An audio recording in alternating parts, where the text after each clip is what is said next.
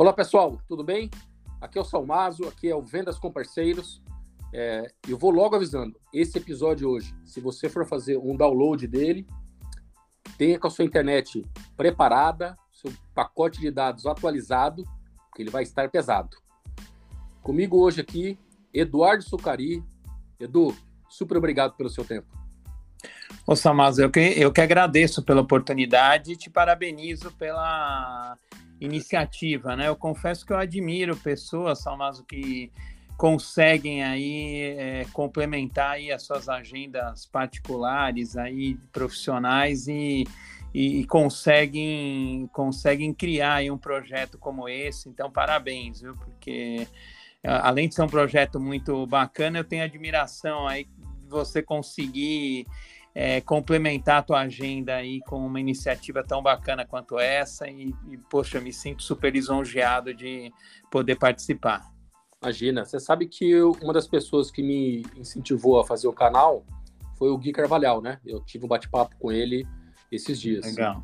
E, e eu tive também semana passada com o Cássio, também a gente vai ter um episódio com ele. E acho Ótimo. que a vida nossa hoje é um pouco sobre isso, né? Que a, gente, até muito pouco tempo atrás, a gente dividiu nossa vida entre a vida pessoal e profissional, né? Aí, de uns tempos para cá, isso acabou mudando, ainda mais agora com o que a gente passou com relação à, à pandemia. A nossa vida pessoal, profissional, ela se misturou muito, né? Então, a gente hoje, ao mesmo tempo, é pai, marido, é filho, é profissional, é esportista, isso tudo ao mesmo tempo, né? Eu acho que é um pouco é. disso. É verdade, você tem toda a razão e não deixa de ser uma transformação para a gente como profissional e como ser humano, né, Samara? É isso aí. Edu, mas vamos lá. Imagina que eu sou um alien e eu estou chegando no planeta Terra agora e eu nunca ouvi falar da Brasoftware. Me fala Perfeito. um pouquinho da Brasoftware. Então tá bom, vou tentar resumir, Samaz. A gente começou as nossas operações em 1987, na época que a a reserva de mercado tinha é, é, não tinha caído ainda, né? A reserva de mercado ainda existia, então era, era uma época que a microinformática estava engatinhando no mundo e principalmente em países é, como o Brasil. É, o índice nosso de pirataria era acima dos 90%, né? então não se tinha cultura de compra de, de software. E, e a Brás Software foi fundada em 1987 em meio a essa situação. Começamos a trabalhar com fabricantes que existiam na época, como WordStar, como Lotus 123. O WordStar era o processador de texto, Lotus 123 a planilha, de Base, que era o, o, banco de dados, e tinha um produto chamado MS-DOS de uma empresa chamada Microsoft, é, que tava, que é, tinha sido fundada alguns anos atrás, em 75, mas que tinha apenas um sistema operacional.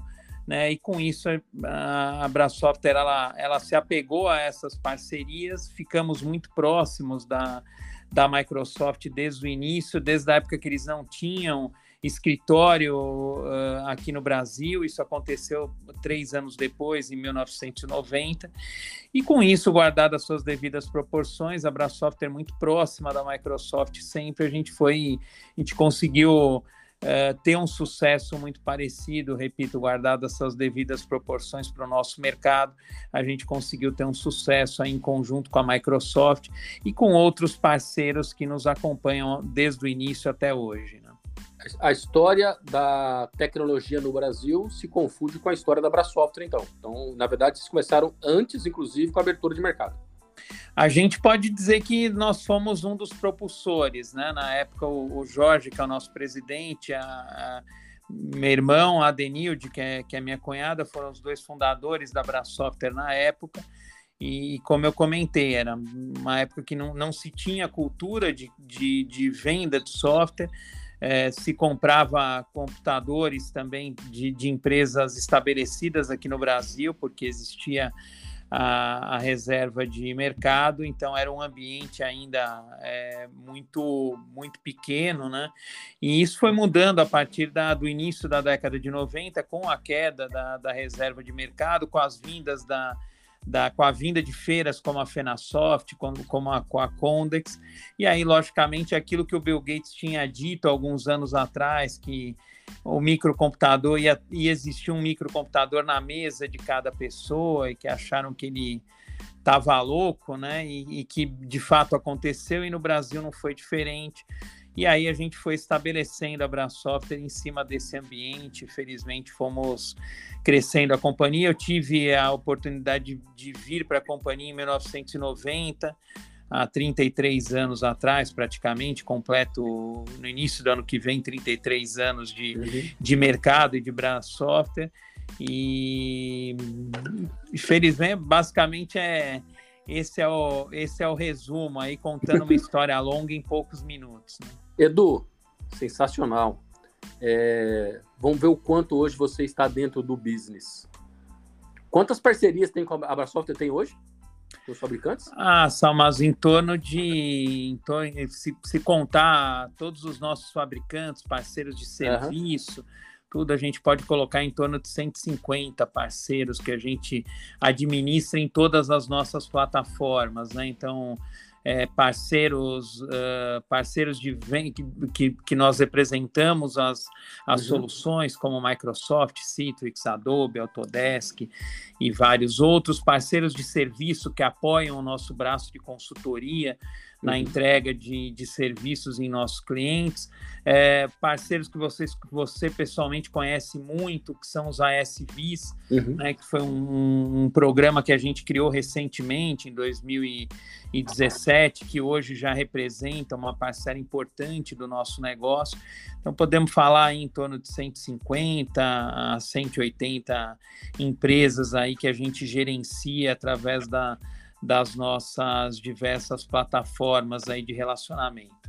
Legal. Você sabe que o. Não sei se você sabe, ou se vai aí se lembrar, o meu primeiro contrato corporativo foi com a Abrasoft. É, tinha um cliente que ele comprava transacional, né, licença tá. picadinho, e aí, obviamente, que não dava para ele é, segurança no gestão de licenciamento, nem otimização de custos, né? E a Bra Software que viabilizou para ele um contrato corporativo, para ele ter uma gestão melhor, para ter um, até um custo adequado para o tamanho e para a necessidade dele. E até onde eu sei, eles são clientes de vocês até hoje. Isso faz aí uns 15 anos, mais ou menos. Ah, então, que minha, bacana. A, a, minha história também se confunde um pouco da Software. Que bacana. Eu fico contente. Bom, Samas, a gente, você sabe a admiração que nós temos com, com, com você, né? Desde a, é, desde a tua primeira passagem na Microsoft, depois retornando. E, e, é o que a gente leva né, da nossa vida e do, do mercado, né, são as, as, as, relações, os relacionamentos que, que a gente constrói. Né? Então, esse é um deles, né? e isso a gente leva é, muito a sério no nosso negócio. Né? Tanto é que a gente tem realmente orgulho em falar que nós somos uma companhia de 35 anos, que temos colaboradores, uma parcela até importante é, do nosso quadro que está com a gente há pelo menos 25, 30 anos. A gente tem vários clientes que estão com a gente há 30, 35 anos e temos parceiros de negócio que estão há mais de 30 anos com a gente. Então a gente leva muito a sério né, essa importância da parceria né, dentro do nosso business. Sensacional. Edu, é, se você tivesse que dar uma dica para o Edu de 33 anos atrás, começando na Brasoftware, começando, ia começar uma empresa hoje, que dica que você daria para ele? Caramba, hein, Salma, pergunta difícil. Hein? Essa você podia ter, essa você podia ter me avisado e dado uns cinco dias para eu pensar, né? Mas assim, Salmas, eu, eu falo uma coisa para os nossos colaboradores, né? Que parece, eu, eu ouvi uma vez, sendo sincero, é, para você, não lembro de quem, não lembro o autor dessa frase, certamente minha não é, mas eu uso muito, tanto, é, tanto verbalmente, mas eu, eu tento, tento fazer isso na prática, que nada substitui o trabalho. Né? Então você tem que ter, lógico, estratégia, por isso que eu acho que você tem que estar apoiado em bons colaboradores, em bons parceiros, né? Porque eu costumo dizer, eu vou, uma dica é, é realmente você ter foco, é você é, estabelecer as parcerias corretas com empresas que você entende que vão que estão fortes agora e que vão estar fortes daqui a alguns anos, acho que isso é muito importante. E, e, e não esquecer que nada substitui o trabalho. Não adianta, a gente vê na vida uma série de coisas, ah, a empresa cresceu 500% num ano, a gente vê um monte de atalho, né, eu na minha vida via um monte de atalho, é, via empresas que, poxa, com muito menos tempo que a Software de mercado, você é, via que o cara crescia, faturava mais que você, tudo, mas é, depois, com o passar dos anos, você vê que a sustentabilidade é importante. Então, é, eu continuo entendendo aquilo que eu aprendi lá no passado, que nada ia substituir a minha força de vontade, o meu trabalho, a minha transpiração. Isso eu levo comigo porque, de fato, isso tem sido uma verdade. E, e, e é nítido, né? Quando você desfoca em alguma coisa, com algum tema particular, com alguma coisa, você realmente, naquele determinado período, você realmente é, tem uma produtividade menor então é importante. Então, quando eu tenho oportunidade de comentar com as pessoas, com os nossos times, tudo, acho que a, a força do trabalho ela é, ela é muito importante, o foco nas tuas atividades e repetindo a relação com, com parceiros que, que tenham uma estratégia que é, vão fazê-los fortes agora e, e, vão, e vão fazer com que eles sigam sendo fortes no futuro. Né? Não, legal. O, o eu acho que eu tenho uma, uma palavra também é, que eu tenho usado bastante é, ultimamente, que é consistência. Que não adianta também se fazer um, um baita de um plano e executar um mês, seis meses, um ano e depois não ter a consistência para manter isso em andamento. Né? Acho que consistência é uma palavra-chave que eu tenho, eu particularmente tenho usado bastante aqui ultimamente. Não, concordo contigo, concordo plenamente contigo.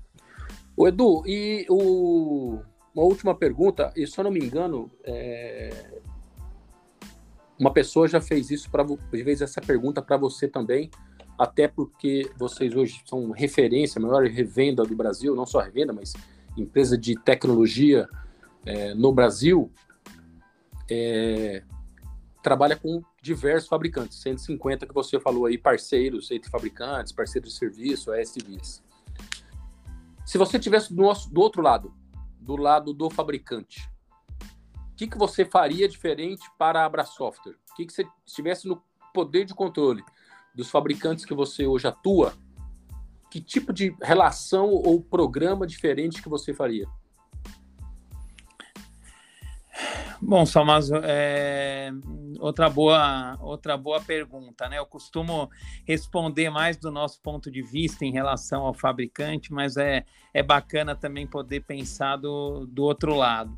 Né? Eu sei que é difícil para o fabricante também é, trabalhar com seus canais, principalmente porque são empresas multinacionais, né? Elas também têm que respeitar estratégias globais, né? Muitas vezes a gente tem dificuldade é, como fabricante, tudo de, é, de executar localmente, né, de fazer mudanças, de dar um flavor local para algumas estratégias que, que é importante. Então, assim, o primeira, primeira, primeiro ponto é esse, né? De repente, a, a, se eu fosse um executivo de uma multinacional, que, gente, o que eu tentaria era é, me transformar ao máximo possível para fazer com que é, fosse possível deployar localmente flavors que é, fossem importantes para o país, né, para o Brasil, para mercados emergentes como o nosso. Né? Em segundo lugar, acho que a transparência, né? acho que importantíssimo.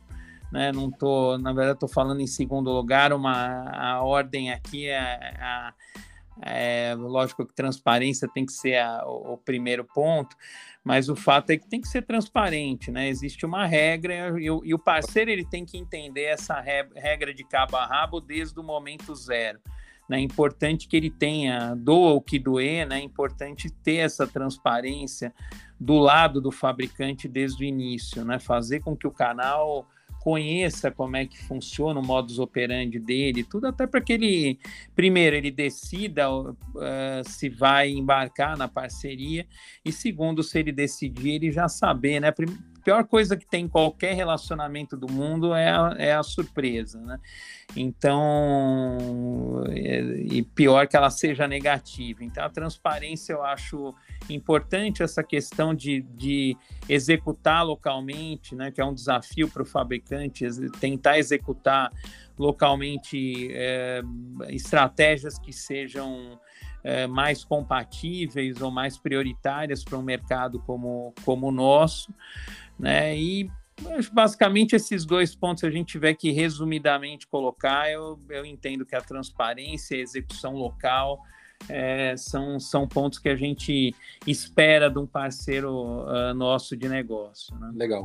É, eu sempre me, tento me colocar no sapato do, do, de quem está do outro lado, né? Então, por isso que eu faço essa pergunta para você.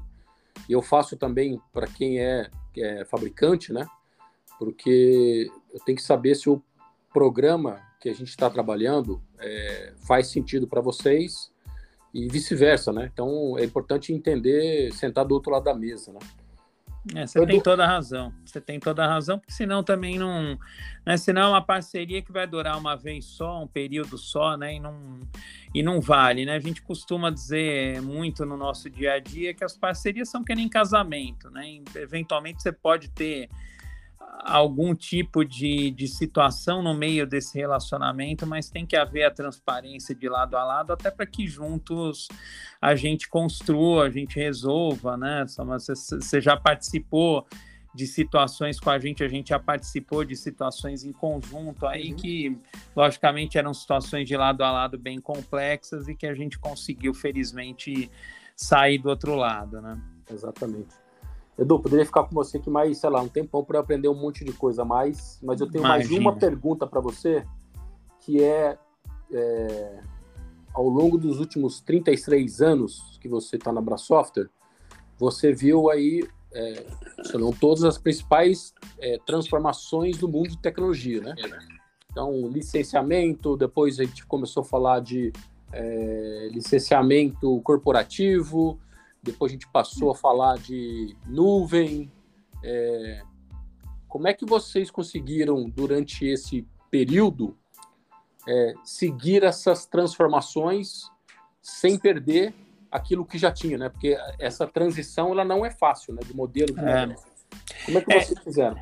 Eu, eu assim, Salmas, eu te diria que a primeira coisa, independente independente do que for, é a questão da, do nosso comportamento. Né? Acho que o comportamento tem que ser, é, tem que ser de não, não deitar em berço esplêndido. Né? Então, em nenhum momento né, da nossa história, estando em boas situações de mercado ou não, a gente nunca é, a gente nunca se. É, é a gente comemora as nossas pequenas conquistas, mas a gente nunca nunca está 100% satisfeito com aquilo que a gente está fazendo e a gente tem certeza de que o, o, que a gente fez até agora não vai, no, talvez não nos leve para o mesmo sucesso no futuro. Então esse é o primeiro ponto, porque é, as transformações elas vão vir, vão ser necessárias, né? O que eu, eu costumo brincar com pessoas que me perguntam, acabei de te falar no início que eu tenho 33 anos de empresa, mas eu não me sinto trabalhando no mesmo lugar há 33 anos, muito pelo contrário. Né? Na verdade, eu, eu, eu, eu, devo ter trabalhado no mínimo aí nesses 33 anos umas 8, 10 empresas. Né? Você, você muito sabiamente aí começou a, a a comentar, e foi isso mesmo. A gente trabalhava, era uma venda puramente de produto, depois passou a ser uma venda mais corporativa, com os contratos, depois houve uma integração de, de serviços com as soluções do, do, dos fabricantes que a gente trabalhava, depois veio a nuvem, então várias dessas. É, então, todas essas. É, to, todas essas gerações aí fizeram com que a gente transformasse a, a companhia, né? E eu acho que isso vem de, desse é, dessa, desse posicionamento nosso de nunca estar satisfeito com o, o modelo da companhia. Então a gente está sempre discutindo aqui, estamos tá, encerrando agora um, um semestre fiscal nosso, um ano fiscal de alguns dos nossos parceiros, tudo, poxa, o que, que nós vamos fazer? A gente já está, já nos últimos meses, planejando o que, que nós vamos fazer de diferente né? O que deu certo para a gente poder aprimorar, o que não, o que deu errado, que é ótimo, né? Muitas vezes é importante a gente perceber que tem coisas que você pode fazer melhor, que você percebe, pô, se, se eu já estou com um bom crescimento aqui, não tendo feito algumas coisas bem, né? Se eu começar a aprimorar o que eu não tenho feito tão bem, vai ser ótimo, porque eu vou poder crescer ainda mais do que eu estou crescendo. Então, é, é, dessa maneira que a gente tenta levar com esse comportamento, São mas acho que o que move muito no, a gente é esse comportamento de nunca nunca estar tá 100% satisfeito e sempre estar tá muito preocupado né, com, com o que vem pela frente, né, e, e aquilo que eu, que eu já falei em alguma das perguntas, se apoiar em profissionais de confiança e de competência, e se apoiar em parceiros que tenham uma estratégia de longo prazo, para você aprender com essas empresas e pessoas e com isso delinear os teus, os teus próximos passos. Edu, sensacional, cara. Eu não tenho como palavras para agradecer. É, aprendi demais, sempre aprendo quando eu estou com você, o time Imagina. da Brand Software. É. É, para você que está nos ouvindo, é, minha sugestão, ouçam, é, depois ouçam novamente o Edu, é uma das principais lideranças brasileiras no mundo de tecnologia, as pessoas que mais conhecem do mercado no Brasil. É, Edu, muito obrigado e boa sorte para vocês, boa sorte para todo mundo. Só mais quem tem que agradecer somos nós, falo em meu nome, em nome da, da Brasoftware também, pela oportunidade e também por toda a parceria ao longo desses anos aí, que eu tenho certeza absoluta que nós vamos estar tá muito junto ainda por, por, por bastante tempo. E obrigado e parabéns de novo pela iniciativa, muito bacana. Valeu, cara, um abraço. Obrigado, obrigado.